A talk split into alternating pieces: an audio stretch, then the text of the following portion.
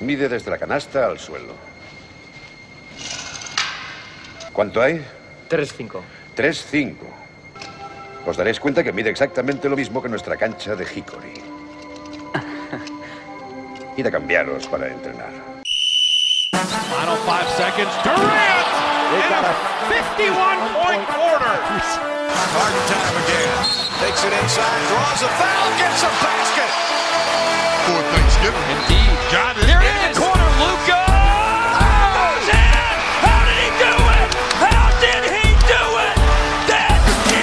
Luca Magic. Hola, bienvenidos a Zona 305, soy David Foro y como siempre me acompañan Sergio Pérez, Hola, ¿qué tal?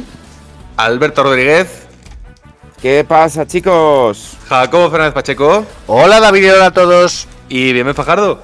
Hola, ¿qué pasa? Eh, Sergio Pérez, dato del día. No es dato, eh, exactamente no es dato, sino que traigo primicia, ¿no? Eh, de noticia. Ojo, Y es que, es que el Juventud, que fuentes cercanas al Juventud, que por suerte tengo, que son las únicas, pero las aprovecho, eh, me comentan que el año que viene se están preparando un par de fichajes muy interesantes.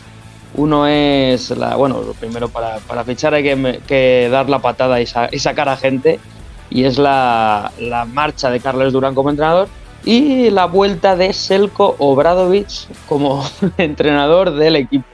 Poca broma, ¿eh? o sea, sé que actualmente está viviendo allí en su casa, que primero ya que tenga casa allí después de vivir solo un año es tremendo, y quieren que vuelva y con él, digamos que quieren hacer un proyecto ganador y también volverá eh, Nicolás Laprovito. O sea que me parece que el Juventud quiere, quiere volver a la Euroliga y quiere volver fuerte. ¿eh? Sí, sí, no. Además, esto yo creo que hasta que no se cumpla, la gente va a decir: estos se han calentado y nos están eh, metiendo aquí un gol por la escuadra. Porque yo, desde luego, no me esperaba para nada a Obradovic en Badalona a estas alturas. Yo tampoco, pero, pero luego lo piensas y dices, "Joder, es el siguiente reto realmente, ¿no? O sea, ¿qué, qué le queda a él? Pues por coger un equipo que lleva sin jugar Euroliga muchísimos años y que está a punto incluso de desaparecer y competirle en campeón de Europa. Y, y sobre todo que si sigue teniendo casa probablemente es porque el ambiente de, de la zona le gustó mucho y yo creo que el hombre ya tiene una edad, ya está de vuelta de todo, ha ganado absolutamente en todas partes, priorizará vivir en una zona, no creo que necesite dinero, o sea que le pagarán bien, pero no necesita que le suelten la carretada de millones que le podía soltar en su momento un Fenerbahce. O sea que yo creo que tiene sentido, realmente a nivel personal tiene bastante sentido, como tú comentas. Bueno, Después de esta primicia, de esta notición, Alberto Rodríguez, ¿dónde nos pueden seguir? Pues para ver si es verdad o mentira, ya sabéis que tenéis Facebook, Twitter e Instagram como arroba zona 305 podcast. Jacobo Fernández Pacheco, ¿dónde nos pueden escuchar? Estamos disponibles en hasta 10 plataformas, en Evox, Anchor, Spotify, Apple Podcast, Google Podcast, Breaker, Pocket Cast, Overcast, Radio Public y Stitcher. En todas estamos como Zona 305. No olvides que si te suscribes en cualquiera de estas 10 plataformas, que nunca se sabe cuándo nos pueden escuchar en Stitcher, te saltará una notificación con nuestros programas nuevos. Bien, Fajardo, por último, hoy Pérez te ha dejado lo del dato del día muy arriba, o sea que... ¿Qué nos traes? Como tal, si no tengo un dato muy curioso y es que el partido del jueves por la noche eh, entre Lakers y Celtics nos dejó una de las mejores actuaciones de Mar Gasol hasta el momento, el equipo de color púrpura. Y curiosamente fue después de que se dislocara el dedo meñique en pleno partido. Acabó con 18 puntos, se dislocó el dedo meñique como en el segundo cuarto, se lo volvieron a colocar y ¡hala! Venga, a jugar. O sea, lo que estás diciendo es que el problema este año de marca ha sido que tiraba mal porque tenía la mano torcida, ¿no? Y se la han colocado en el sitio ahora. No, a lo mejor porque la tenía demasiado bien, ¿sabes? Entonces ha hecho falta que se la disloque para que empiece a tirar más. Bueno, pues dicho todo esto, chicos, eh, empezamos.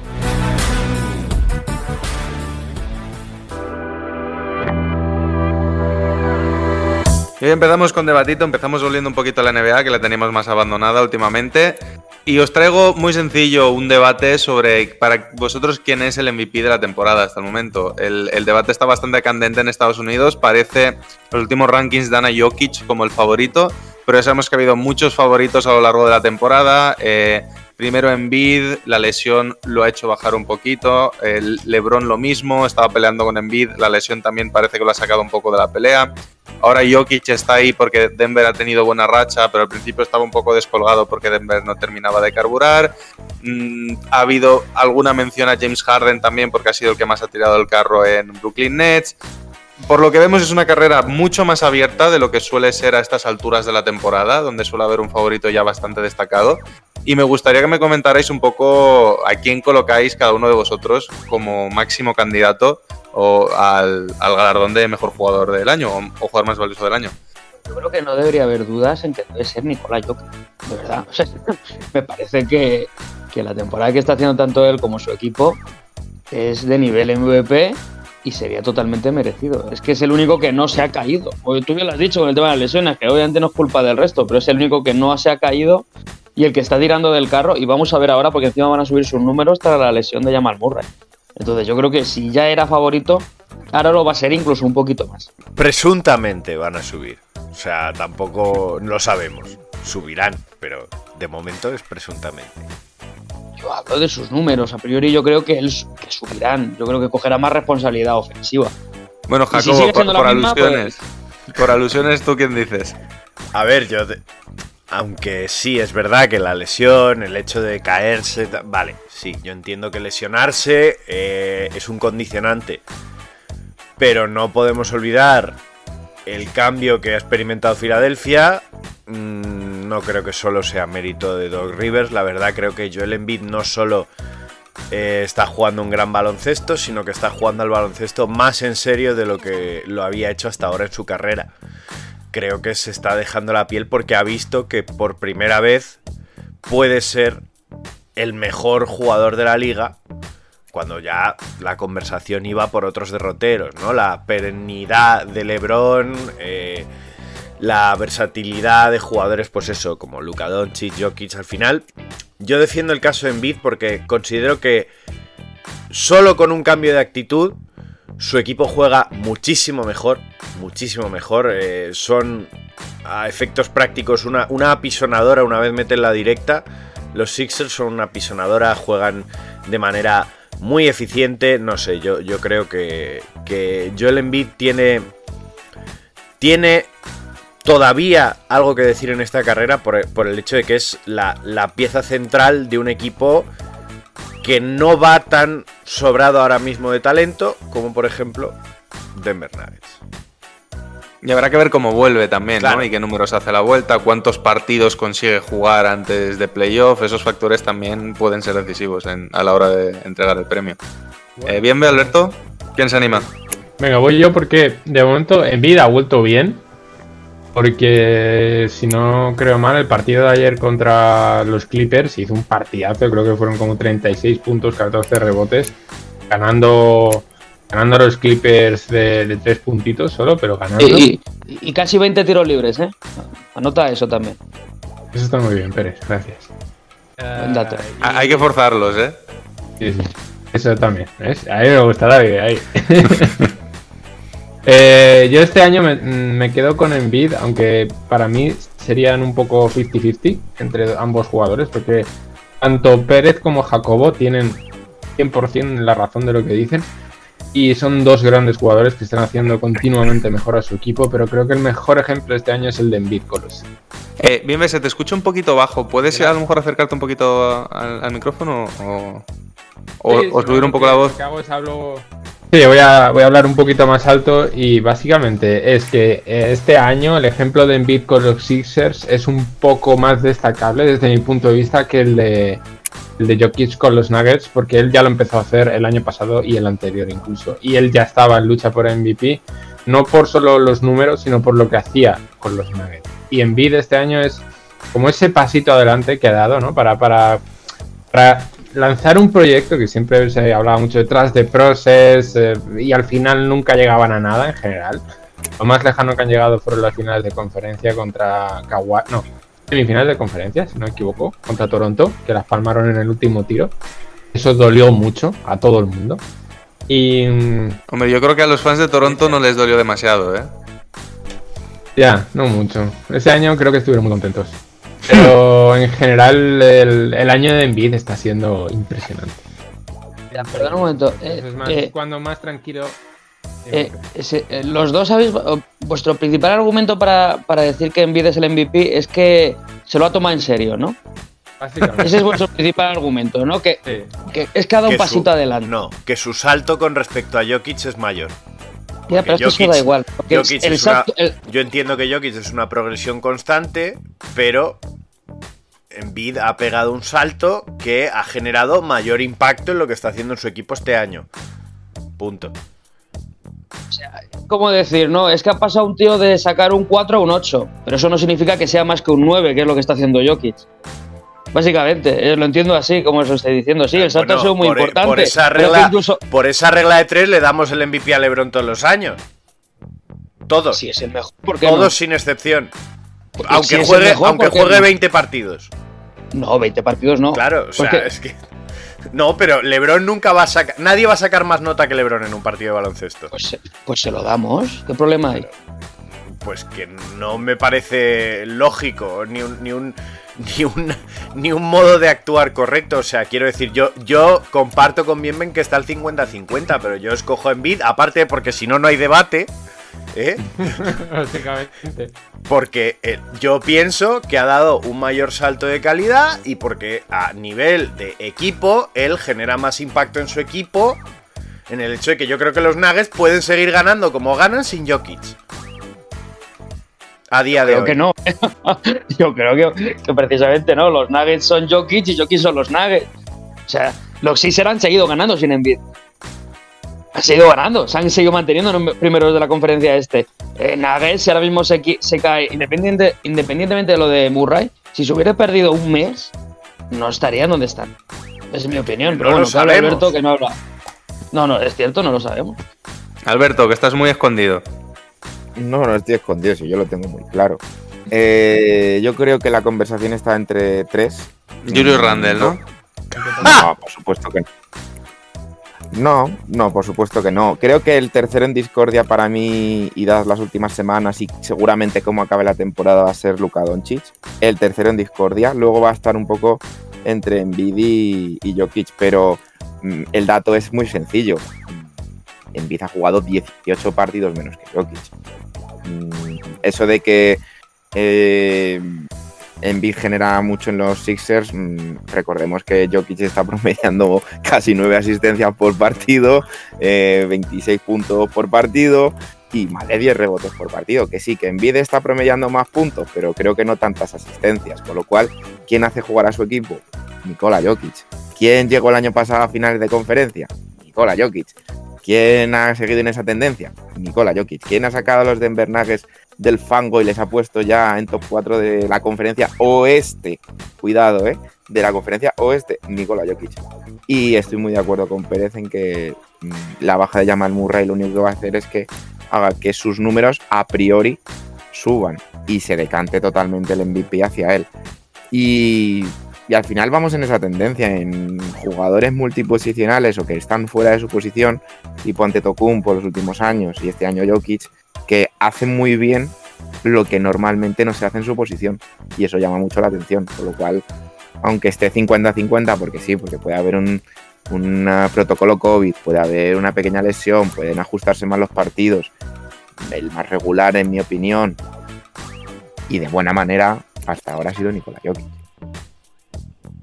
Bueno, yo voy a insistir en que por favor no uséis otras temporadas para, para defender a vuestros jugadores, porque no me vale ni lo de que Embiid el año pasado tal, ni tampoco me vale que Jokic el año pasado llegó a finales de conferencia, porque estamos hablando del MVP de esta temporada. Entonces, olvidemos un poco de lo que ha pasado anteriormente y les voy a lanzar un flotador a Jacobo y a Bienve, que los veo que no terminan de arrancar en la defensa, precisamente por la defensa. No veo a nadie comentando la diferencia defensiva que pueda haber entre Embiid y Jokic. Como dirían algunos, es que Jokic ha pegado un gran salto en defensa este año. A ver, yo es que son jugadores Porque que generan. los brazos, porque por otra cosa. A ver, es que es muy. A mí, Gran salto. a mí, sinceramente, y bueno, es que, que lo que voy a decir va, va a sonar a ácrata, asqueroso, pero es que a mí el MVP me resbala. O sea, quiero decir, quien sea el MVP me resbala.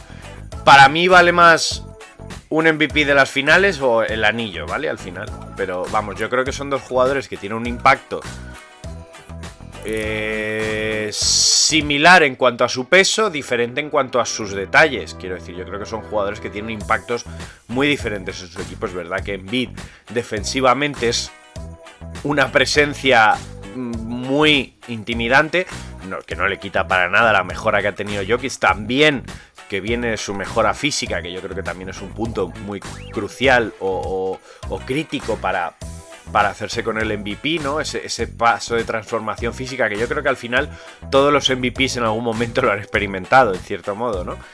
Eh, es que yo no, o sea, defiendo a Embiid porque es Embiid y porque es de mi equipo, quiero decir, pero ya está, o sea, a mí me da igual quién de los dos gane el MVP porque yo estoy convencido de que lo va a ganar uno de los dos. Pero no, no voy a ponerme aquí en una guerra de trincheras porque no me parece que merezca la pena, la verdad. No me Jacobo entregando la cuchara levemente, ¿no? Así como con reticencia, pero. No, es, es sencillamente que es que son dos jugadores que generan un impacto tremendo. Sí que es verdad que Jokic es, es más completo y más moderno ofensivamente, si queremos verlo así, moderno. Pues eso. eh, pero no sé, yo es que tal como lo veo, mm, yo es que no puedo elegir, es que me parece pues muy bien, se lo lleva uno, se lo lleva el otro, al final importará más lo que hagan el uno y el otro en los playoffs, ¿no? Porque Vale, pues recordemos- os, os- os lo, os lo enfoco por otro lado, entonces. ¿Veis a un tercero en discordia? Vale, Alberto ya ha comentado que cree que Doncic va a estar un pasito por detrás, pero que al final, digamos que la pelea está entre estos dos. ¿Veis a alguien que se pueda colar en, en la pelea mm, a última hora? ¿Y qué debería pasar para que alguien se cuele en la pelea? Yo sí que veo a, a Lillard metiéndose ahí. Creo que últimamente se, ha caído un poco de la esquinela. Ya sabemos que a Lillard le cuesta mucho que la gente hable de él, cosa que es un poco alucinante. Pero, pero creo que si Portland pillase una rachita de estas que de vez en cuando le das por hacer a Portland, tipo de eso, de ganar 10 partidos seguidos y meterse precisamente cuarto o algo así en el oeste, sí que podría estar hablando de la, vamos, la pelea. Quizá con pocas opciones, pero sí que a Lillard le veo que está haciendo un año superlativo. Y yo no, no lo descartaría que el pico de forma de los mejores jugadores de Portland llegue ahora a final de temporada con una buena racha de partidos ganados. Pero sí, vamos, yo de nuevo un 50-50, yo creo entre Doncic y Lilar podría estar. Yo creo que al final la calidad de ambos y, el hecho de que son franquicias que suelen hacer buenos finales de temporada, bien porque están peleando por entrar o bien por mm, que de verdad se creen algo que o no son o quieren llegar a ser o les queda ese pasito para ser, yo creo que está entre Lilar y, y, y Luka. Y precisamente estos dos jugadores porque LeBron se ha lesionado. Porque si no, creo que todo- todos estaríamos aquí hablando de LeBron e incluso en una posición puede que superior a Embiid. Bueno, para eso ya está Steven A. Smith, ¿sabes? Para defender a LeBron como MVP eterno. Pero sí, yo creo que es el año de que de que Lillard entre un poco más en este tipo de quinielas. Que es que es, eh, estoy totalmente de acuerdo con lo de Pérez. No sé qué hace falta que haga Lillard para que se hable más de él. Matar a alguien. Impresionante. Bueno, y si con eso consigue el MVP, yo creo que lo va a hacer, ¿eh? Bueno, Alberto, como ya ha comentado Doncic, me imagino que da por respondida esta pregunta. Así que vamos a dejarlo aquí más que nada porque además nuestro querido Sergio Pérez tiene partido ahora, con lo cual nos va a tener que abandonar en cuanto cerremos el debate. Primera eh, pista del jugador misterioso, que lo vaya pensando, luego nos manda un mensaje a ver si sabe quién es. Y ya pues después del jugador misterioso ya estaremos solo nosotros cuatro. Así que dentro jugador misterioso. Jugador misterioso que nos trae Alberto Rodríguez. Bueno, hoy os traigo yo creo que un jugador misterioso muy facilito, así que la primera pista es isleño al que le gusta hacer palmeos. Pues nada, con esta pista nos despedimos todos de Sergio Pérez. ¡Adiós, Pérez! ¡Adiós! Pásalo bien, Hasta luego, buena nos suerte. vemos. Y esperamos que ganes el partido. Adiós. Síguenos en redes. Estamos en Twitter e Instagram como arroba zona 305 podcast. Zona 305. Únete al equipo.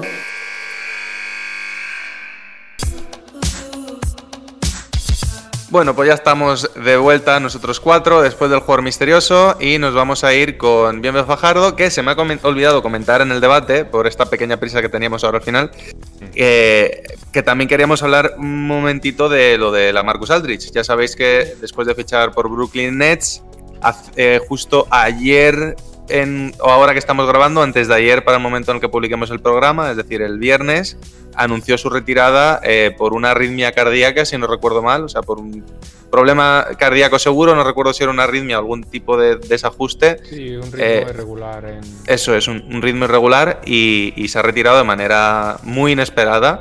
Mm. Y, y Bienve, pues creo que has querido preparar algo un poco relacionado con el tema, ¿no? Sí, eso es, un hablar un poquito de retiradas relativamente tempranas, porque sí que es cierto que tampoco hay jugadores que digas tú han durado dos años y se han, se han retirado porque no la lesión les destrozó definitivamente, pero sí que hablar de jugadores pues que a lo mejor no han estado tantos años como esperábamos o como nos habría gustado, o jugadores que han estado muchos años pero que no han podido competir al nivel de- que se esperaba por las lesiones que han tenido. Ya, ya tuvimos una sección parecida la que hablamos un poquito de Brandon Roy, de Derrick Rose, de cómo estos jugadores han sido eh, élite en un momento, MVP en el caso de Rose, las lesiones les han hecho bajar a un nivel que no es el mismo. Aunque siga, por ejemplo, Derrick Rose ahora mismo en la NBA, eh, vemos ciertos destellos ¿no? de ese nivel MVP a la hora de entrar a la canasta. Yo cuando le sigo viendo penetrar me, da un sustito, porque a saber lo que le puede pasar. Vamos a hablar un poquito de este tipo de jugadores, ¿no? Retiradas más o menos tempranas de la NBA. Y el primero del que os quiero hablar, quiero que una vez eh, os lo mencione hablemos un poquito de ellos, ¿vale? Porque son todos muy conocidos, les conoceréis de sobra y seguro que tenéis algún dato o detalle de, ellos que yo a lo mejor no tengo y así el público les conoce un poquito más. El primero de ellos, Steve Francis, escolta de, que estuvo jugando 8 años en la competición, en los que siempre ha tenido molestias y lesiones, además de una muy mala cabeza. Es decir, las lesiones también le llevaron a un ciclo autodestructivo con las drogas y el alcohol, sobre todo una vez llegó a Nueva York, esa, esa ciudad tan querida por Alberto, en la que su carrera básicamente no hizo más que irse al traste y pasó literalmente tres años en la sombra, tres de ocho, que terminaron por, por liquidar su carrera en NBA. Si recordamos bien, este jugador destacó muchísimo con Houston Rockets. Sí, hay que recordar además que cuando él llega a Nueva York pesa como 7-8 kilos más por encima de- de- del peso que tenía cuando llega a, Rockets. Y la verdad es que tú ves las imágenes en Nueva York y da un poquito de pena. Se está arrastrando por la pista un jugador que, que era muy explosivo, que tenía un manejo de balón espectacular, pero que claro, cuando salía él a la pista, los partidos de los Knicks, más que nunca hasta entonces, parecían un solteros contra casados. Literal. Además tuvo, tuvo muchos problemas ahí porque se suponía que se iba a unir con un perfil un poco similar al suyo, ¿no? Que era el de Stephen Marbury y fue todo lo contrario. Peleas entre los dos, discusiones, movidas con el, con el entrenador y al final esta mala cabeza condicionada también por las lesiones constantes, porque esto también es un tema interesante de cómo afecta a un jugador profesional lesionarse continuamente. El no tener un año fijo en el que juegas toda temporada sin ningún problema de salud. Realmente tiene que afectar mucho a nivel psicológico, por así decirlo. Para mí, mm, la verdad que Steve Francis es un jugador que, que ha afectado mucho en el seguimiento que yo he tenido del baloncesto, porque queramos que no, eh, estuvo envuelto en aquel traspaso de McGrady a los Rockets, previo antes de su paso por Nueva York, él estuvo en Orlando Magic también, y la verdad que mm, siendo muy fan de, de McGrady, mm, en aquel momento pe- pensé que Orlando también había ganado. Porque mm, recordemos que Steve Francis ha llegado a ser All-Star. Y que, y que cuadraba mucho más con aquel equipo. Y que en realidad McGrady se iba a un solar quitando a Yao Ming. Entonces, no sé. La verdad que eh, es un caso. Mm, lo que has dicho tú, ocho años eh, fugaces en los que has sido una vez All-Star y rápidamente te has ido a lo peor por, por tomar malas decisiones, yo creo, más que por los sitios en los que has estado, porque creo que Houston Rockets es una franquicia eh, que en general ha hecho las cosas bien. Eh, Orlando mm, no es la mejor franquicia, pero sí que ha tenido años muy buenos. Y los Knicks, vale, sí, los Knicks en sus últimos a- 20 años eh, han sido horribles. Mm, pero al final yo creo que es responsabilidad de cada jugador el cómo lleva su carrera. Y sobre todo porque teniendo en cuenta que de 8 años, digamos que 4, que posiblemente son los que han coincidido en Houston, han sido realmente los buenos. Porque luego en Orlando tuvo un muy buen primer año, pero luego ya el segundo tuvo bastantes movidas con el entrenador, porque acaparaba mucho el balón y fue lo que le condicionó también el traspaso a Nueva York. Donde ya su carrera no hizo más que descender. Y el último año profesional suyo ni siquiera fue la NBA, fue en China. Podemos decir que hizo nueve temporadas, pero es que ni siquiera jugó más de ocho partidos en China. Promedió como 0,5 puntos, eh, o sea, horrible. El último año de Steve Francis como profesional fue literalmente para olvidar. Así que bueno, eh, un jugador, el primero, en el caso de que las lesiones pues no le afectaron tanto a nivel, a nivel de juego, sino como a carácter, ¿no? a, lo problemático que, que acabó siendo él como jugador. El siguiente, que fue compañero suyo, es Yao Ming. Mismos años que Francis en la NBA. Ocho temporadas. Las que siempre se vio limitado por un lado u otro a las numerosas lesiones que tenía. Entonces esto nos quitó, pues básicamente, mm, muchos años más del, mejor jugador que nos ha dado hasta ahora el continente asiático. Yao Ming era un jugador al que todos nos gustaba ver, la altura llamaba mucho la atención, además tenía mucha calidad, pero siempre tenía problemas. Hoy en una temporada en la que no estuviera sano. Y eso también le llevó a una pronta retirada. Entonces quería, que, quería preguntaros si podemos hablar ya de, por los siguientes ejemplos van a ir de tío grandes, de la maldición ¿no? de- del pivo de la NBA con las lesiones, que ocasionalmente son los tíos grandes los que nos duran. Mm, a ver, lo, pri- lo primero de todo a comentar yo creo que es algo lógico, ¿no? O sea, eh, y quiero decir, el cuerpo humano eh, puede soportar lo que puede soportar eh, y puede moverse de la manera que puede moverse en la medida de lo posible. Cuando lo fuerzas un poco, voy a casos actuales, eh, por ejemplo, por Singis es una lastra de lesiones continuas por mucha calidad que tenga.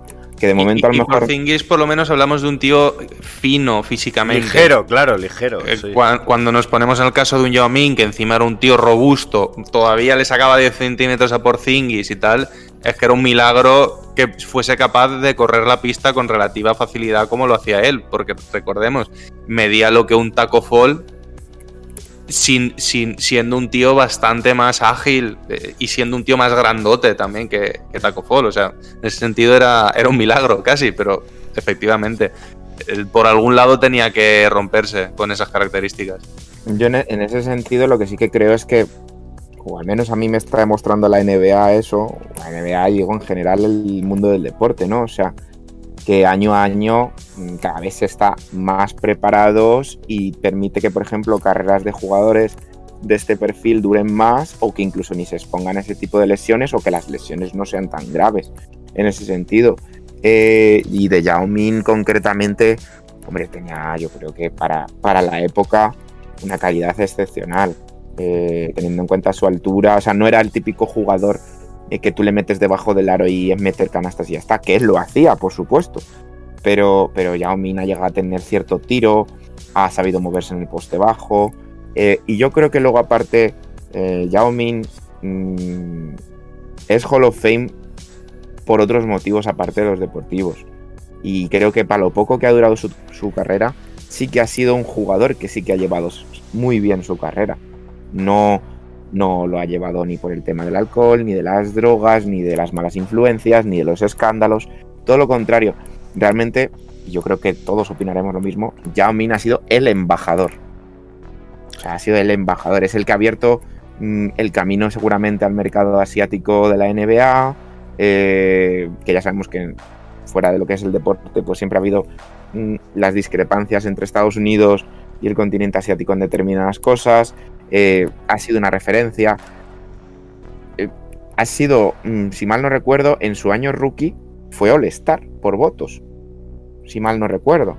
Claro, Y prácticamente, prácticamente siempre ha sido titular. En por, por la cantidad de votos. Sí, eso que decía que eh, ya sabemos que la movilización del voto chino en el All-Star prácticamente hacía que quien China decidiese que fuese All-Star era All-Star, porque con la cantidad de gente que, que hay, en cuanto decidían por alguien, Ya, claro. No, bueno, yo lo que. El gran pero que le pongo yo a la carrera de Yao Ming, al final, la lesión que acaba con él es una lesión de su pie. Que yo siempre he defendido que ahí sí que habría que poner un poco el acento en cómo actuó Houston Rockets. Creo que nunca se centraron como se centrarían hoy en día en que el jugador se recuperase lo mejor posible de esa lesión, sino que en el momento que ya estaba disponible para jugar se le ponía a jugar. Porque sí, es cierto que en aquella época Rockets dependía mucho de McGrady y de Yao, hasta que ambos tuvieron lesiones muy graves. Y yo creo que parte de- del motivo por el que la carrera de Yao fue tan corta viene por ahí. Por el hecho de que Rockets, que era un equipo fuerte en el oeste, cuan- en la era McGrady y Yao, mm, forzó demasiado quizá la aparición del jugador, porque sí es verdad que Yao, con todos los problemas físicos que arrastraba, a la pata coja seguía siendo un jugador productivo y eficiente en un equipo NBA. Entonces, De hecho, de hecho, Jacobo, mm, así como dato, yo creo que todos recordaremos esa mega racha que tuvieron de victorias los, los Rockets de, de McGrady y Yao. Y lo curioso que tiene esa racha, yo que lo he vivido como, como fan empedernido de esos Houston Rockets, es que la racha no se hace con Yao y con McGrady, se hace a cachos. O está Sí. Yao, o está McGrady, o vuelve a estar Yao, o vuelve a estar McGrady. Eh, Esa racha, personalmente, creo que tiene mucho mérito. Y de haber estado los dos, quién sabe si hasta dónde podía haber llegado. Luego, otra cosa es que efectivamente eh, ese equipo no estaba preparado para competir a los niveles mm, de playoff. Y, y se ven que nunca pasaron de Sí, primera pero al mismo ronda. tiempo yo, yo creo que lo que tú comentas eh, tiene mucho de, de- de- de demostrar eh, como de prueba de la oportunidad perdida, porque si fue un equipo capaz de mantener esa racha en temporada regular sin ellos, habría podido perfectamente sentar a Yao el tiempo necesario para que se curase, el equipo habría sido capaz de competir como mínimo a nivel de meterse en playoff. Y a partir Sí. del momento en el que tú te metes en playoff con un McGrady y un Yao sanos, que en aquel momento los dos eran prácticamente indefendibles, es otro tema. Pero si te los traes achacaos porque los has tenido forzados toda la temporada o incluso lesionados del todo porque intentaste recuperarlos y, los rompiste del todo, pues ahí ya sí que pierdes por completo la oportunidad. Una pena, una pena. A mí personalmente me, me hubiera gustado porque recordemos que había un momento en la NBA que tanto Shaq como Yao eran los dos únicos jugadores que podían defenderse mutuamente. O sea, Yao era el único jugador que podía defender a Shaq, Shaq era el único jugador que podía defender a Yao. Al final, hombre, sí, quitando que Yao, pues eso, un poco más blandito, entre comillas, pero eh, fue una época bonita en la que había, pues eso, dos gigantes en la NBA que, que- que- que daba gusto ver cada vez que se enfrentaban. Eh, no me digáis que en, que en 2005 un Miami-Houston no era un partidazo. O sea, es que era un partidazo y al final tú lo que querías ver era como esos dos intercambiaban golpes una y otra vez ahí abajo y, y, bueno, una pena. Y si, y si no estabas satisfecho con eso, es que tenías un McGrady Wade, ¿sabes? Claro, exacto. O sea, y, y suma y sigue. Y suma y sigue. Pero bueno, eh, una, una pena, como digo, eh, yo creo que si Houston Rockets hubiese manejado un poquito mejor ese tema de las lesiones, ya habría tenido otra carrera quizá más digna de ser Hall of Fame por otros motivos incluso. Vamos a pasar a otro jugador de la misma franquicia, que fue Ralph Sampson. Jugador que destaca más por la gravedad de su lesión en el peor momento posible que por la continuidad de las mismas, ya que jugó durante 12 temporadas. O sea, jugó mucho, no podemos decir que fue una retirada temprana, ¿no? Eh, fue número uno del draft en el 83 y además fue un jugador súper importante en las finales de conferencia contra los Lakers en ese año, en su año de rookie. Desde entonces las rodillas no la aguantaron, hicieron, hizo pop, básicamente, y ya le condicionó el resto de sus temporadas. Era una de las denominadas Torres Gemelas junto a Lo Won. Tuvo un primer año impresionante, pero después de eso ya empezó a bajar un poquito el nivel y siempre mantuvo un perfil un poco más de rol secundario, ¿no? Porque además tenía mucha altura, es uno de los, sigue siendo uno de los jugadores más altos que ha jugado la NBA, no me equivoco, 2.23. Y le gustaba más jugar incluso de 4, de 5. También por la, la dureza de la lesión, se limitaba mucho en, cuanto a movimientos y a calidad, pero mira, creo que David le cono- conoce este ejemplo muy bien. Y bueno, David, cuéntanos un poquito más de, Samsung. Sí, bueno, ya de hecho a Samsung ya lo hemos traído en el programa, o sea que tampoco me voy a repetir mucho, sencillamente eso, recordar que la lotería del draft en parte se cambia por él, porque tanto él como con el caso de Patiwin, pero yo recuerdo con él que es que hubo leches por draftearlo, que prácticamente los peores 7-8 equipos de la liga, porque se hablaba de que esto era un talento generacional, de que era el tío que iba a revolucionar la liga. Recordemos además años 80, cuando el pivot seguía siendo el punto de referencia para ganar el anillo. Todos los grandes equipos que ganaban el título tenían que tener una super referencia interior. Estamos hablando de un tío de 2.20 con mano exterior, que en aquel momento era algo lo nunca visto. Mm, ágil, ya hemos dicho, le gustaba jugar de 4. O sea, realmente era un jugador que de no ser por esas lesiones y probablemente pues lo que hemos comentado antes, mover todo ese cuerpo tan grande, de manera tan ágil, con las piernitas tan finas que tenía, eh, tenía que caer por su propio peso, ¿no? Es algo que de todos modos se veía venir, más aún sin los avances médicos que, hemos vivido en, en los últimos tiempos. Pero sí, o sea, un grandísimo jugador del que realmente no vimos casi nada. Tardó muy poco en caer en desgracia, realmente. Y es que realmente ya lo comentamos en el programa que hablamos de él, de que cuántas a lo mejor dinastías, entre comillas, se podía haber llevado por delante Houston Rockets si, si hubiesen funcionado. O sea, coincide con, con los Lakers del Showtime, coincide con los Celtics de la River, posteriormente coincide con Detroit Pistons, de los Bad Boys. Eh, igual le podría haber, haber dado algún que otro susto a los Bulls de Jordan ya en su momento álgido. Mm, podrían haber sido un buen verdugo entre los años 80 y principios de los 90. Aparte de que, por supuesto, al final la Yuwon consigue su, su anillo y demás, pero, pero bueno, eso es, otras- eso es otro tipo de circunstancia. Ralph Sampson, madre mía. De este, este es del que hablan, este es el Greg Oden del que hablan nuestros padres. O sea, es, al final todo el Pero mundo. ¿cuándo?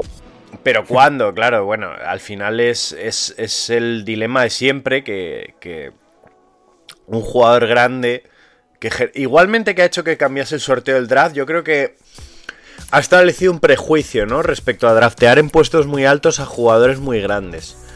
Sí, no, no tanto, o sea, con lo del cambio del draft me refiero a que tanto él con- como con Ewing hubo el problema Sí, de claro, que en aquel claro, momento, el, que si no recuerdo mal, el peor equipo de cada conferencia tenía un 50% de posibilidades de llevarse el número uno, se lo jugaban a cara o cruz entre los dos peores equipos. Y ya llegó un momento en el que dijo, a ver, esto es, es una carrera por ser uno de los dos peores equipos, vamos a hacer el sorteo del draft de manera que el número uno no caiga siempre a uno de los dos peores, sino que a lo mejor tú puedas ser perfectamente el octavo noveno peor y que te caiga el número uno para no premiar la, la pobreza de una manera tan descarada. Sí, sí, sí. No, pero que creo que también estableció ese precedente, ¿no? El, el prejuicio de mm, andarse con mucho ojo a la hora de draftear a un jugador muy grande. Eh, mm, pero también Yao Ming, el propio Greg Oden, yo creo que cuando drafteas muy arriba a un jugador alto siempre existe ese miedo, ¿no? Porque además no son pocos los casos, eh, sobre todo en los últimos años, de jugadores grandes que se han drafteado muy arriba en el draft y que llegan con lesiones. Sin ir más lejos, eh, eh, El Wiseman, mismo, el- el mismo Joel Embiid. Joel Embiid, eh, Estuvo casi dos años. Eh, Yaji Okafor, Noerles Noel. O sea, hay- Okafor, hay- Noel. Claro, es que la lista es muy larga, entonces yo, yo entiendo que pueda existir ese prejuicio a la hora de, de- de- de ver al jugador grande, sobre todo teniendo en cuenta, pues eso, jugadores como Samson, como Greg Oden, que dices, mm, bueno, es que sus carreras, sobre todo porque son jugadores que una vez pudieron jugar, dices, joder, es que sus carreras podrían haber sido tan buenas. Pero bueno, eh, al final es eh, un poco frase de entrenador de fútbol, ¿no? Este es el básquet y la vida es así y hay que seguir partido a partido. Y bueno, partido a partido, jugador a jugador, pasamos con otro tío grande que fue Bill Walton. 10 temporadas en, la- en las que la media de partidos por temporada era de 46 partidos, es decir, casi ni la mitad. Qué triste. Eh, la, las rodillas, muñeca, pie, nariz, se ha llegado a fracturar. Todo esto en una misma temporada. Es decir, sin duda alguna, uno de los, de los que más dentro estaban de la. No de la maldición de tío grande, porque era más de, de lo que le gusta romperse cosas. Porque básicamente todas las temporadas tenía algo. Y no una torcedura de tobillo, ¿no? Es que se fracturaba algo todos los años. Yo, Todo acá. Dime. yo tengo una teoría. Vamos a ver. A ver, Vamos a ver. Bill Walton tuvo la carrera que tuvo porque era un hippie. me imaginaba que ibas a tirar por ahí. Por hippie. Vamos a ver, es que esas cosas que le pasaban solo le podían pasar por hippie. O sea, si, si, si tú estás a lo que estás, que es a ser un deportista profesional y de élite, no te vas rompiendo la muñeca, la rodilla, la mandíbula, la nariz, la espalda, la... Si, si- si dejas de irte a conciertos de los Grateful Dead. Y exacto, y, te- y dejas de pasar tiempo en las comunas y te vas a, a no sé dónde. Joder, macho. Joder, es que ya está bien. Es que ya está Pero bien. Bill, hombre, pero Bill. No, es que a este hombre le gustaba vivir demasiado. Y además se lo ves en la cara. Y, y por un lado pienso. Por un lado pienso que era un grandísimo jugador. Pero claro, cuando ves esa media de partidos por temporada. Dices, es que este es un, es un estafador. O sea, a este le gustaba pasárselo bien más que otra cosa. Y entonces la mitad de sus lesiones ni siquiera eran practicando deporte. Y entonces pues pasa lo que pasa, pasa lo que pasa, que no se puede ser un hippie en la vida, que no se puede ser un hippie. Fíjate, ojo, ojo que Miles Turner va por el mismo camino, ¿eh? Con esto del yoga y esas cosas tan raras. A ver, Bill Walton lo que tiene, yo creo que él sí, de él vimos el pico de forma. Sí. Y eso hace mucho también por su carrera, porque el, el mejor Bill Walton dura dos años, pero el mejor Bill Walton, eh, el Bill Walton de esos dos años es uno de los 10-15 mejores pivos de la historia, probablemente. Estamos hablando de un tío que él solo gana el anillo para Portland, de un tío que es el heredero de, Karim Abdul-Jabbar en UCLA, que mantiene la racha de campeonatos universitarios con él, de un tío que podemos decir que es el, el proto Jokic o el proto Sabonis, es un tío que ya por aquel entonces promediaba muchas, muchas más asistencias de lo que se esperaba de un pivot en aquella época, un tío súper completo que defendía, que atacaba, que sabía jugar muy bien con el balón. Un pivot súper moderno que a día de hoy tendría hueco en la liga, seguramente. Pero claro, lo dicho, es que ese Bill Walton dura dos años. Y de hecho Bill Walton yo creo que es un poco podemos encontrar incluso el origen de la maldición de los Clippers, porque recordemos que él cuando se va de Portland lo fichan los Buffalo Braves, que son lo que ahora son los Clippers, como el mega fichaje que tiene que dar la vuelta a la franquicia y... Y se empieza a romper cosas por hippie. Y, se tira roto todo su periplo por los Buffalo Braves prácticamente. Y es un hombre que incluso él ha reconocido que se ha planteado el suicidio por los dolores crónicos de espalda que no lo dejaban en paz. Es un tío que ha sufrido mucho en su poscarrera por todos los problemas físicos que ha tenido. Nada, y vamos a terminar ya la, la sección con dos últimas menciones que son Brandon Roy y Pete Maravich. Ambos jugadores mucho más bajitos que prácticamente todos de los que hemos hablado, pero que tuvieron el mismo problema, las rodillas. Desgastes constantes, lesiones muy graves, crónicas e irrecuperables que acabaron cortando de la carrera de uno de los mejores jugadores de la historia, en el caso de Pistol Pete, y uno de los mejores escoltas que se han visto en la NBA de la década de los 2000. Es Brandon Roy, dos grandes jugadores, uno que acabó, bueno, falleciendo de- del modo que él mismo no quería, que era jugando al baloncesto con 40 años. Brandon Roy, que actualmente, si no me equivoco, es entrenador de baloncesto de instituto. Sí, eso es. Sí, bueno, yo creo que yo siempre he defendido que cuando hablo de Brandon Roy, yo hablo de un jugador, de un jugador jordanesco que podía, podía tener ese nivel perfectísimamente. Yo eh, está Michael Jordan en cuanto a copias de Jordan, ¿vale? Está Michael Jordan, Kobe Bryant y sí, bastante más abajo, pero sigue siendo un escalón por muy grande que sea. eh, Brandon Roy para, para mí. Yo creo que una pena porque además su problema físico no era algo que se pudiera solucionar. Eh, era algo que le iba a perjudicar. mm, Sí, recuérdame, si no me equivoco, era como una especie de enfermedad degenerativa de los cartílagos de la cartílago rodilla. de la rodilla. Que, que, era, que es incurable. Y. Y le iba a perjudicar hiciese lo que hiciese. Entonces, claro. Sí, yo recuerdo que su último año de carrera prácticamente estaba jugando hueso con hueso, o sea, no tenía cartílago sí, que sí, protegiese. o sea- La fricción era de hueso con hueso de No, manera bueno, constante, y- que yo me imagino el dolor que tiene que dar y, eso. y jugaba andando, con aclarados en el poste, y aún así promediaba, pues eso, no sé cuántos, 15, 16 puntos, quiero decir. Pero claro, el, el último año en Portland de, de Brandon Roy, muy triste. Muy triste porque veías un jugador que tenía muchísimo talento, pero que no podía moverse. No podía moverse De- y que cada vez que se levantaba para tirar eran gestos de dolor y cada vez que volvía para defender eran gestos de dolor y además su equipo defendía con uno menos. De, de hecho, mm, no seré el único aquí que se ilusionó cuando hubo una pequeña vuelta por Minnesota. Exactamente, eh, claro. Pensando que, oh, o sea, se has lo solucionado, pero nada, nada parecía con la realidad. Pero ya que hemos hablado de maldiciones en esta sección, yo hablaré de la maldición en general de, de Portland. O sea, Portland creo que está maldito. eh, no, a, no a nivel general, porque sí que saca buenos jugadores. La Marcus Aldrich, eh, Lillard. Pero, pero nos, hemos nos hemos podido perder eh, grandes equipos. O sea, yo me pongo a pensar ahora mismo un quinteto sano. Lillard, Brandon Roy, Nicolás Batum, la Marcus Aldrich. Y me parece espectacular en su, en su punto más alto. Y por todos, y por todos Y sanos, Oden, Greg perdón. Oden, claro. Es que. Y Greg Oden, claro. Y Greg Oden, o sea, pero es que claro, a Greg Oden no le hemos visto ningún pico. Pero es que a Batum le hemos visto su pico, a Aldrich le hemos visto su pico, a Brandon Roy le hemos visto su pico, que podría haber sido más alto, en mi opinión, todavía. Y a Lillard le estamos viendo el pico. O sea, unos Portland de primera década de los 2010 con ese quinteto mm, sanos, luego ya contractualmente tendrían sus historias, seguramente, si hubiesen A ver, tenido sus también la cosa es que si a lo mejor Oden, no hubiera, Claro. Oden y Roy no hubieran caído, Lila seguramente no hubiera llegado a Portland. Que no hubieran ido tan bajos en el draft tampoco. Pero bueno, yo brevemente, aparte de comentar lo que he hecho bien, que eh, gracias por comentarlo, porque si no iba a entrar yo a comentar lo mismo. Yo sé que quiero, eh, ya que no está Pérez y soy el único aquí vejestorio del grupo a nivel No, hombre, a mí también me gusta Maravich, pero es que. Voy, a, voy a hablar brevemente de Maravich, que yo creo que tiene una de las historias más románticas de- del baloncesto. Para empezar, es un tío que a día de hoy habría sido todavía mucho más estrellón de lo que fue en su momento, porque estamos hablando de tal vez el mejor tirador de la historia en una época en la que no había línea de tres.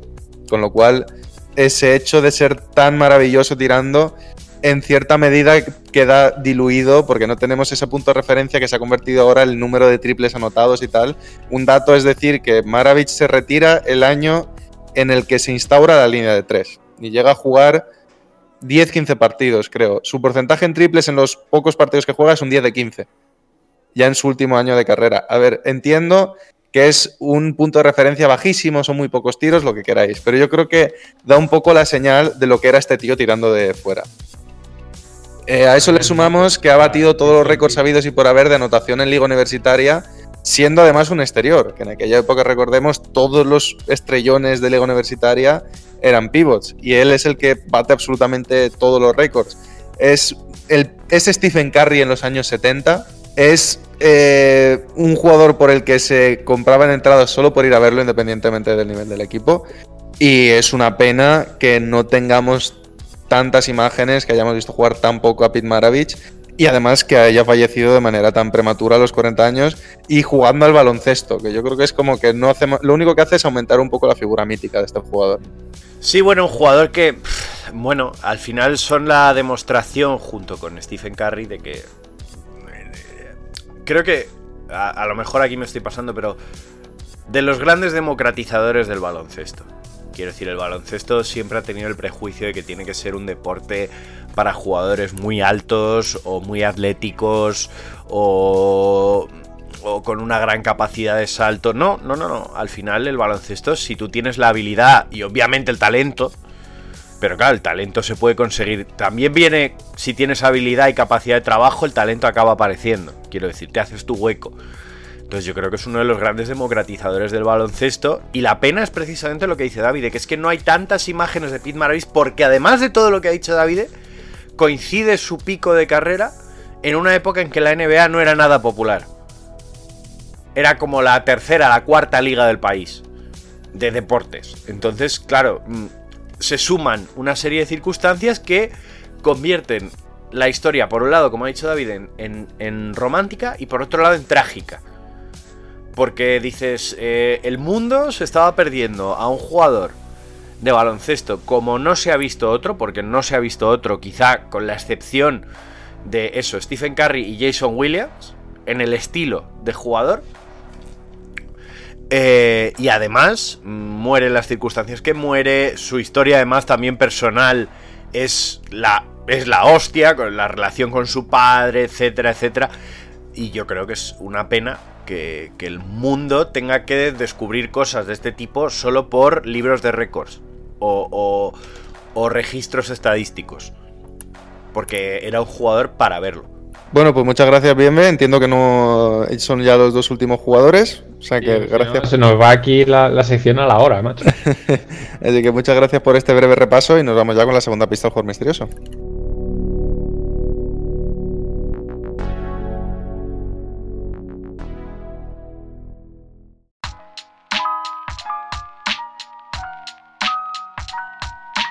Alberto, dinos. Bueno, pues aparte de la primera pista, os diré que tiene un oro europeo y que en ese mismo torneo fue mejor quinteto y MVP de la competición. Síguenos en redes.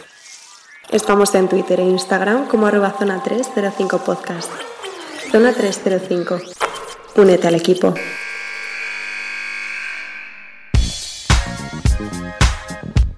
Y ahora nos vamos con Jacobo, que nos trae una de sus secciones canónicas de toda la vida. Bueno, lo que os traigo hoy es canelita en rama. Ojo, viene fuerte, ¿eh? Yo vengo a hablar de ligas del mundo, pero es que os traigo una que no os esperáis. A ver, sorpréndenos. Ve- hoy viajamos a un sitio que conocemos, o eso decimos, de sobra. Eh, vamos a ir a Estados Unidos. Ojo, Porque es que no sé si lo sabéis que en Estados Unidos, aparte de la NBA, hay otras nueve competiciones profesionales de baloncesto que no dependen de la NBA. pues primera noticia. Y es que hoy vamos a hablar de The Basketball League, la TBL. Eh, estamos hablando de una liga menor, obviamente, de la NBA, no llega al nivel de la NBA, ¿vale? Pero es una liga menor eh, que empezó en 2017-2018, se ha fundado hace muy poquito, es una liga muy joven, ¿vale? Eh, que en su primera temporada se conoció como la North American Premier Basketball, ¿vale? Y es una liga muy curiosa porque lleva mm, un funcionamiento similar al de la Liga de Australia, de la que ya hablamos, ¿vale? Em, los equipos son, una, son franquicias, igual que la NBA, pero que manejan presupuestos de entre 125.000 y 250.000 dólares en salarios de jugadores, no más.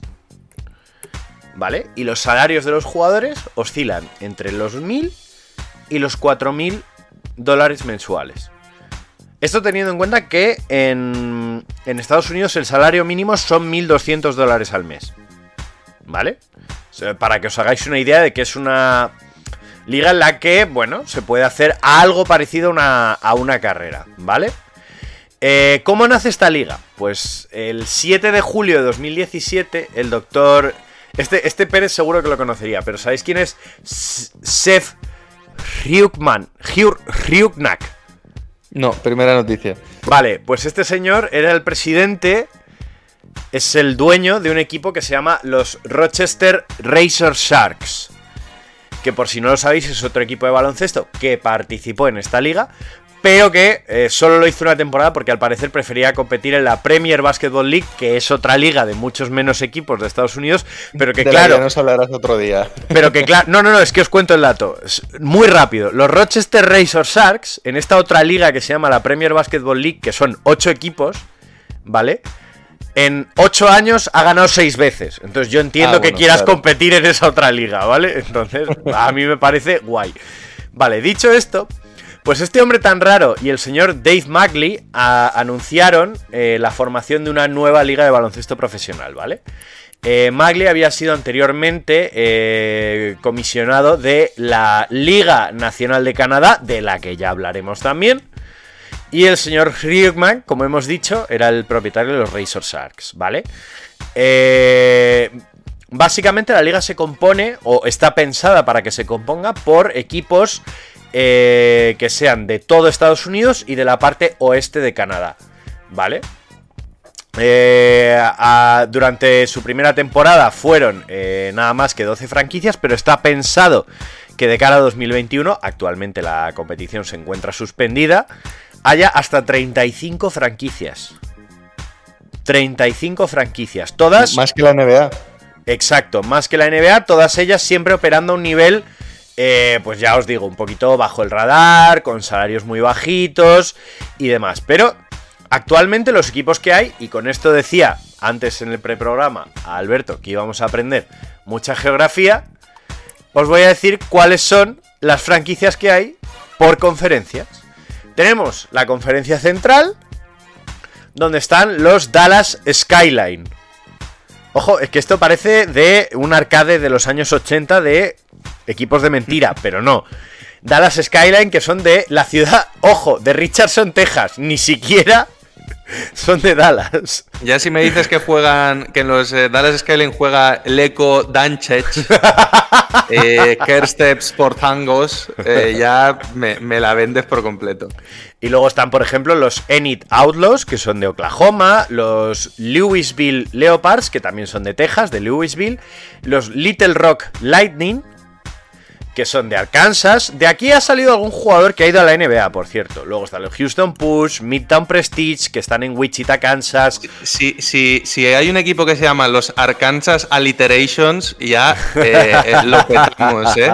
Porque estoy notando, un, estoy notando una línea eh, que siguen todos los equipos. No, la verdad es que no. Están los Midtown Prestige. eh, Ay, mira, ya me han roto la, la norma. Ya te han roto el esquema. Eh, Omaha Finest, Shreveport Mavericks, Waco Royals. Luego está la conferencia este que tiene Atlanta Empire, Carolina Coyotes, que son de Columbia. eh, Ese es mi equipo, ¿eh? Ese es mi equipo. Los Carolina Coyotes me encantan. eh, Gulf Coast Lions, que son de Sarasota. Jamestown Jackass.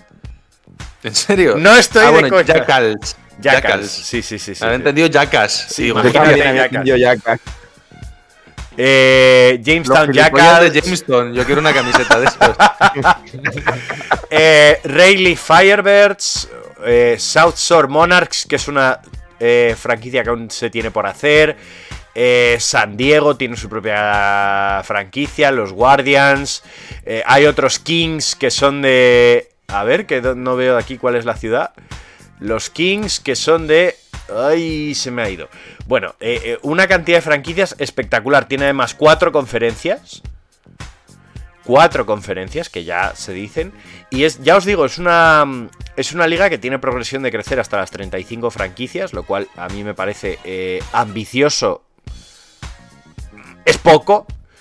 Pero que eh, quitando las dos primeras temporadas en las que alguna franquicia se ha tenido que ir por incapacidad financiera y demás, pero otras las han sustituido, es una competición que al parecer está generando interés en Estados Unidos por la opción de los rechazados en universidad o quienes no son drafteados de intentar hacerse hueco para entrar en la G League y desarrollar una carrera y, y sobre todo para todos aquellos jugadores que en la universidad o en etapas de high school fueron élite que no consiguieron mm, trabajar o dedicarse profesionalmente al básquet de otra manera. Una, una liga súper interesante. Dime, Alberto. Pues no sé si te voy a hacer una pregunta muy difícil o no, pero me, me pierde la curiosidad y es, eh, ¿la NBA podría absorber estas franquicias si le diera la gana? ¿O hay algún tipo de normativa que les impida o...? Yo lo que creo principalmente es que no cumplen con el requisito financiero para formar parte de la liga. Pero no habría ningún problema en que la NBA decidiese adoptar una de estas franquicias. El problema es que ahora mismo los estadios en los que juegan tienen capacidad muy limitada, entre 5.000 y 7.000 espectadores, ¿vale? Obviamente ni que decir tiene que casi nunca llenan, ¿vale? Sí, en verano, porque claro, al no haber NBA son competiciones que se vuelven bastante populares durante los veranos. Eh, pero eh, actualmente la liga podría la NBA absorber alguna de estas franquicias si una de esas franquicias empezase a destacar mucho sobre, sobre sus rivales. Claro, recordemos que es una liga muy joven, que tiene tres años. Cuatro. Va a cumplir. Sí, pero sobre, sobre- sobre todo te lo pregunto porque, claro, como muchas veces hemos hablado eh, de lo del plan de expansión de la NBA y dónde podrían ser y tal, es que estoy bastante seguro de que al ser un plan de 35 equipos, seguro que hay alguno en algún estado que le interese a la NBA a futuro y, y puede darse la situación en la que digamos, mm, me interesa en este estado, ya hay aquí un equipo. eh, Yo no lo termino de ver, Alberto, y te explico por qué. Porque las ciudades en las que la NBA quiere desembarcar están ya muy claras en general. Y no las hemos mencionado. La NBA quiere un- una franquicia en Las Vegas porque es un sitio que le viene muy bien por todo el trajín de gente y de, y de turismo y tal que va a generar muchos ingresos. La NBA quiere una franquicia en Seattle porque todavía tienen que reconciliarse un poco con la gente de Seattle por lo que pasó con los Supersonics. La O sea, opción más remota sería, porque existe actualmente en esta liga, en la The Basketball League, en la TBL, existe una franquicia en Vancouver. Que también se ha mencionado el posible interés de la liga de, de una segunda franquicia otra vez en Canadá. Entonces, los Vancouver Knights, a día de hoy, tal como está pensada esta liga, la TBL serían los únicos con papeletas de, de- ser absorbidos por la NBA. Ujú. Pero ya. Tiene sentido. En eso comparto lo que dice David. En Las Vegas no hay una franquicia. En Seattle hay, creo, eh, dos o tres en el estado de Washington, pero ninguna en Seattle como tal. Entonces, Pero no, pero en ese sentido, yo creo que, a ver, Las Vegas y Seattle más tarde o más temprano volverán. Bueno, y en el caso de Las Vegas empezarán. Eh, y yo creo que la puerta, si no es por esta liga, que no es el caso, mm, puede venir por la WNBA. Que tiene dos franquicias muy fuertes actualmente en esos estados. Hmm. Sí, claro, bueno, siempre se puede, claro, el, el crecimiento a un equipo masculino siempre está ahí. Bueno, en cuanto a esta liga, solo comentar que actualmente ya para la temporada 2021-2022 hay inscritos 29 de los 35 esperados, con lo cual solo es cuestión de tiempo que, que, la nueva temporada salga a flote. A mí me encantaría seguir esta liga. Además tienen una web que está muy chula. O sea, es de basketballleague.net, que animo a todos los que nos estén escuchando a echarle un ojo porque está muy guapa la web. Eh, y los actuales campeones son los más recientes, porque la última temporada se suspendió por el tema COVID, obviamente. Fueron los Albany Patroons, que casualmente han sido uno de los últimos equipos en llegar a la liga. Eh, una liga que es que yo creo espectacular. No hay ningún jugador de que tú digas, wow, ¿qué hace este tío aquí? Pero yo creo que tiene un nivel de baloncesto bastante bueno. O sea, en general, casi todos los jugadores que la componen a día de hoy han sido jugadores de mínimo División 2 universitaria. Lo cual yo creo que es muy, muy, muy interesante. Eso sí, es una liga en la que no hay mucha estatura. O sea, todo creo que los jugadores más altos actualmente están en torno al 6'6, 6'7 de estatura. O sea, pocos pasan de los 2'05. Y Me una... parece muy, muy interesante, Jacobo, que por lo menos en Estados Unidos, que está solo, bueno, no solo, hay miles de competiciones, como acabas de decir, eh, jugadores universitarios en instituto tengan este tipo de alternativas, porque al final, si el salario medio son, son 1.200 dólares y aquí está entre 1.000 y 4.000, eh, es una alternativa de vida para el deportista. Sobre todo que es que a mí me parece algo que, que ya se ha tratado aquí en España, que es que cuando muchos jugadores que no terminan de llegar al nivel de los grandes profesionales eh, quieren intentar hacer una carrera, aquí muchas veces tienen que irse a, terceros países a intentar buscarse las habichuelas. Irlanda, Reino Unido, Irán, tienen que ir a un montón de ligas muy, podríamos decir, mm, misteriosas, creepies, eh, malrollescas para ir a, a intentar ser profesionales. Cuando en Estados Unidos al final la solución la tienen fácil en el sentido de que la tienen en casa. Y salvo que sí sean esos jugadores que consiguen llegar al nivel profesional, pero no consiguen hacerse un hueco en la NBA, que eso siempre les queda la G League o Europa, a, estos, a este otro tipo de jugador, pues tiene una opción en, en casa que no son ligas profesionales al 100%, pero que todavía te permiten obtener un salario razonable que puedes compaginar con otros empleos y mantenerte en el semiprofesionalismo que no te priva de la oportunidad de tener una opción. O sea, al final, eh, sin ir más lejos, eh, este hombre, el de, el de los Lakers, el de la G-League, eh, Andre, Andre Ingram. Andre Ingram, ha jugado en este tipo de ligas también toda su vida. Y te llega la oportunidad y si la aprovechas, la aprovechas. Al final, yo creo que eh, es, es una opción muy interesante que, que aquí, ya en, en, en EVA, en Le Plata, Le Bronce, pues em- empiezas a ver pues, que los jugadores empiezan a cobrar salarios, ya se empiezan a considerar profesionales, empiezan a entrar en esa doble dinámica de tengo opciones de ir a una CB, tengo opciones de ir a un LED. Mm, Yo creo que es un buen ejemplo para, para todas las ligas del mundo en realidad. Siempre hay que tener el profesionalismo, yo creo que, que escalonado, para que la criba no sea tan drástica de tú no vales, olvídate del baloncesto. Y, insisto, ¿eh? ved la web porque está guapísima. De basketballleague.net. Es, es una pasada. Es una pasada. Y hay nivel, Pues nada. ¿eh? Hay nivel. Le echaremos un ojo a ver cómo, cómo la tienen maquetada y tal, que tiene muy buena pinta. Y Yo hago pruebas el año que viene. Yo hago pruebas el año que viene para esta liga. Para jugar en los Jacksonville Jackals. Yo quiero camiseta. Bueno, muchas gracias, Jacobo, por tu labor de investigación. Siempre es súper interesante. Y nos vamos con Alberto en la última pista del jugador misterioso.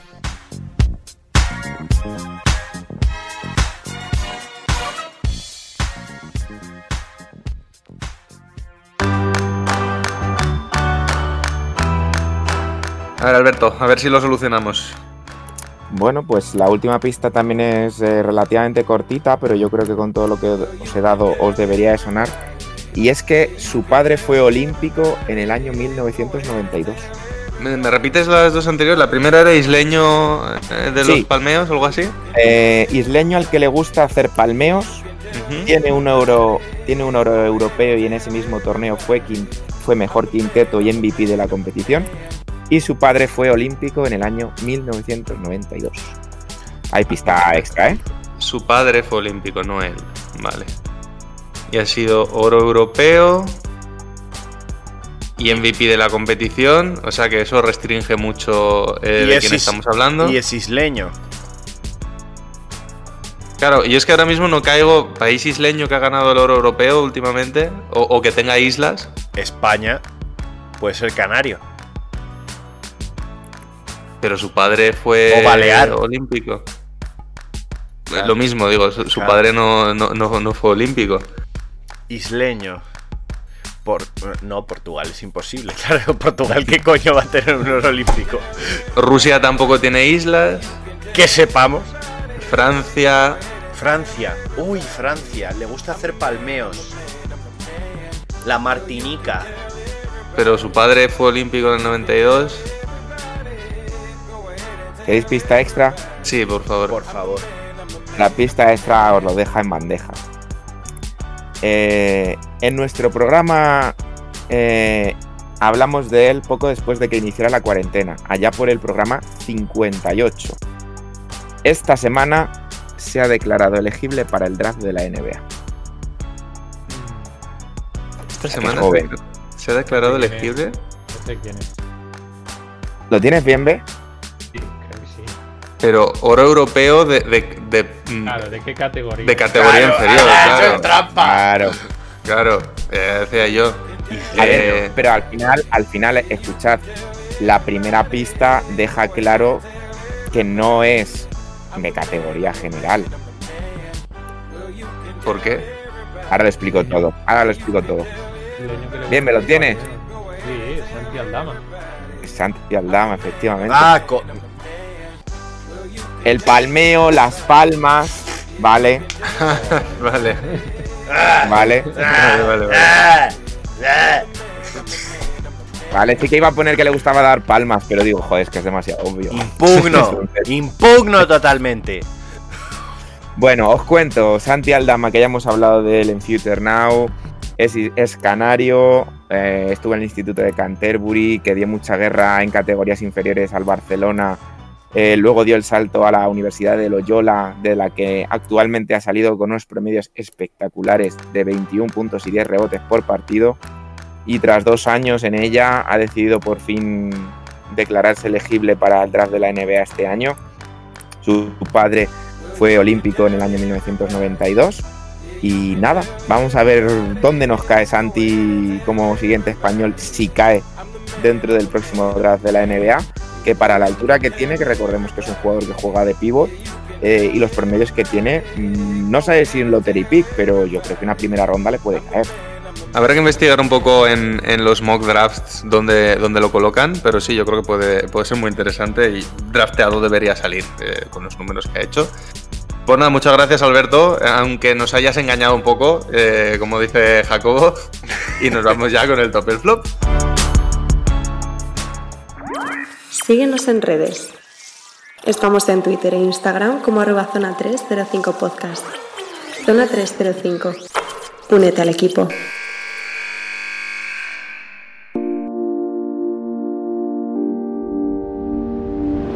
Lo mejor y lo peor de la semana. ¿Quién se anima? Venga, Alberto. Fácil. eh, ya sabemos que la temporada este año de los Knicks está siendo buena, pero está siendo buena a tramos. Explico. O sea, ganan tres partidos, pierden tres partidos, ganan tres partidos, pierden tres partidos, y de ahí más o menos el 50% que estamos atesorando de cara a querer entrar en los playoffs. Entonces, como ha sido una semana de las buenas, pues yo creo que top para los New York Knicks. Sí que es verdad que eh, voy a meter un asterisco rápido, y es que eh, Thibodeau, por favor, vuelve a lo que estabas, que le has metido 44 minutos a RJ Barrett y 46 a Julius Randle, que tienen que llegar a final de temporada vivos, por favor. Em, y mi flop una semana más, eh, por no bajarme del carro, creo que los Detroit Pistons no hacen nada. Por lo menos cógete a los rookies, cógete a los jugadores con más proyección, dales más minutos, mételes un esquema para que jueguen para ellos. Algo. ¿Cuál es el plan? Así que flop, Detroit Pistons. Eh, voy yo, yo creo que. Y, y este top va a parecer un poco raro, pero va en relación a lo que ha dicho Alberto como, como top. Eh, la dupla Kobe Bryant, Julius Randle. Y me explico. La anécdota que se supo hace un par de días, hace unos días, sobre eh, Kobe Bryant y, y la ética de trabajo, una charla que tuvo con Julius Randle, en el que le dijo básicamente que aunque no quieras entrenar, aunque la hora sea mala, aunque no sé qué, ve, lo primero que tienes que hacer al llegar a una ciudad es ir a, entrenar.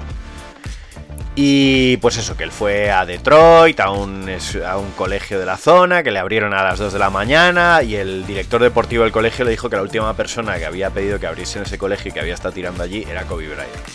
¿Vale? Yo creo que Julius Randle, dentro de todos los palos que le hemos dado, es quizá uno de los jugadores jóvenes que habiendo compartido vestuario con Kobe, más ha podido aprender de su ejemplo y más lo estamos viendo en la evolución de su carrera. Creo que el producto del Julius Randle que estamos viendo hoy es una ética de trabajo inculcada por un veterano, Kobe Bryant. Y ese es mi top. Mi flop, obviamente, es la retirada temprana de la Marcus Aldridge, porque eh, siempre es feo ver que un jugador se retira fuera de sus propios términos. Obviamente la decisión que ha tomado es la más sabia, la mejor y la más segura para él. Pero claro, siempre te quedas con la duda de, joder, es que este además podría haber sido su año. El año en el que gane un anillo, él se consolide como un jugador consagrado, en el que ha tenido una de las mejores carreras deseables y además cerrarla con un anillo, mm, una pena, pero ha tomado la decisión lógica para su edad, para sus circunstancias y para la carrera que ha tenido, que al final la Marcus Aldridge puede estar muy orgulloso de, de la carrera que ha tenido en la NBA y en el baloncesto en general. Pero puede optar anillo, ¿eh? Quiero decir, si. Sí, por sí, que si lo ganan, que si lo ganan se lo lleva, pero Ya, no es igual, por supuesto. Pues sigo yo, mi top va para Luka Doncic, que el desgraciado, el desgraciado sigue haciendo cada cosa, porque la canasta que metió contra Memphis para ganar el partido, sé, es que no sé qué decir, la verdad, porque es que cada hace lo que le da la gana y es que le sale bien al cabrón. Y es lo, lo mejor que estamos viendo de Dallas Mavericks ahora mismo es él, porque sí que es cierto que la dupla con Porzingis funciona a cachito. hay algo que no termina de cuadrar en el equipo de Dallas y aún no se sabe muy bien qué es. Y el flop va para los Bulls. Eh, desde la incorporación de Vucevic se suponía que todo iba a ir un poquito mejor. Los dos primeros partidos los ganaron, además contra Orlando. Y había muy buenas sensaciones, pero desde entonces no han hecho otra cosa que perder. Y creo que llevan como 6-7 partidos seguidos perdidos. Eh, bueno, pues yo por rematar, mi top va para la NBA por la ceremonia que se viene de- del Hall of Fame, del entrada en Hall of Fame. Ya han anunciado que Michael Jordan va a ser el que introduzca, el que dé el discurso de aceptación, digamos, por, Michael, por Kobe Bryant. Eh, no creo que quede un ojo sin lágrima esa noche, seguramente, entonces tengo muchas ganas de ver el homenaje que tengan preparado. Y mi flop pues va a ir para Oklahoma City Thunder, porque justo hace un par de días eh, Sergio Pérez compartió con nosotros una gráfica eh, donde se veía la eficiencia ofensiva y defensiva de todos los equipos de la liga en los últimos 15 partidos. Y en los últimos 15 partidos los Thunder son peor equipo en ataque, peor equipo en defensa. Con lo cual creo que ese intento de competir que hemos visto a principio de temporada ya lo han dejado de lado por completo. Han dicho, chicos, aquí hemos venido a hacer una cosa y una cosa solo y eso es tanquear. Así que por favor, dejad de jugar en serio y vamos a ir a por un pick alto en, en el próximo draft. Y la verdad que da bastante penica verlos. Que tenemos bueno, Jacobo. rondas. Que tenemos rondas. que tenemos muchas rondas. Jacobo, eh, canción de despedida. ¿Qué nos traes? hoy? Pues nos despedimos con un tema. Bueno, ya sabéis que últimamente en los últimos meses yo he estado muy metido en el mundo del new funk, que es una música inspirada un poquito por el estilo de Prince, el funk, el funky clásico y eh, el jazz de, de las últimas décadas. Y os traigo un artista mm, muy interesante, que, que combina lo mejor de estos tres estilos que he dicho, inexplicablemente lo mete en la coctelera y, y salen maravillas como este Orange Track Suit. Y este señor se llama Jack Lizard, Jack Lagarto. Pues con Jack Lagarto y su Orange Tracksuit nos despedimos hasta la semana que viene. ¡Adiós! Hasta luego. Mm-hmm.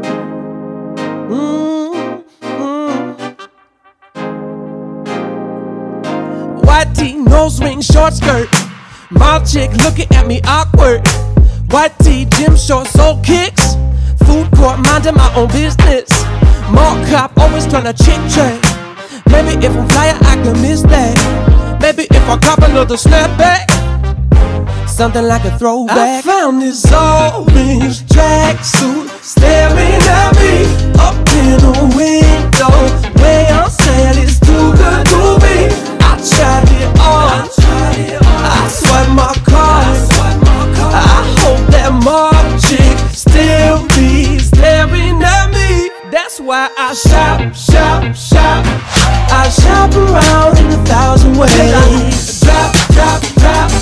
Down to the ground, I've been out for days. New shirt, new shine, that's true.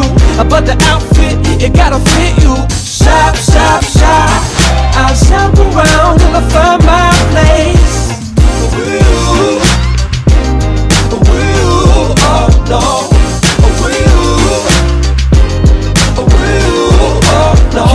Marshalls, Target. Baby, I don't beg, I bargain. Baby, I don't brag, an artist. Mall chick, now she wanna chit chat. Ever since I'm flyer, I can miss that. New swag, feeling like a throwback. Just how you should know that. I found this orange tracksuit staring at me up in the window. Way on sale is too good to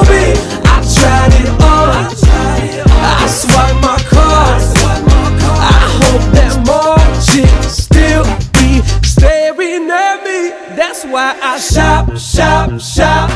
I shop around in a thousand ways. Drop, drop, drop.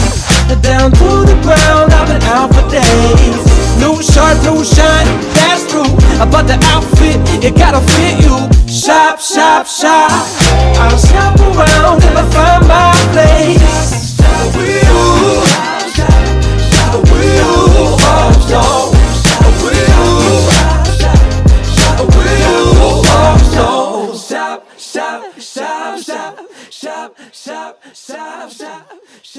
Shop, shop, shop, shop, shop, shop, shop.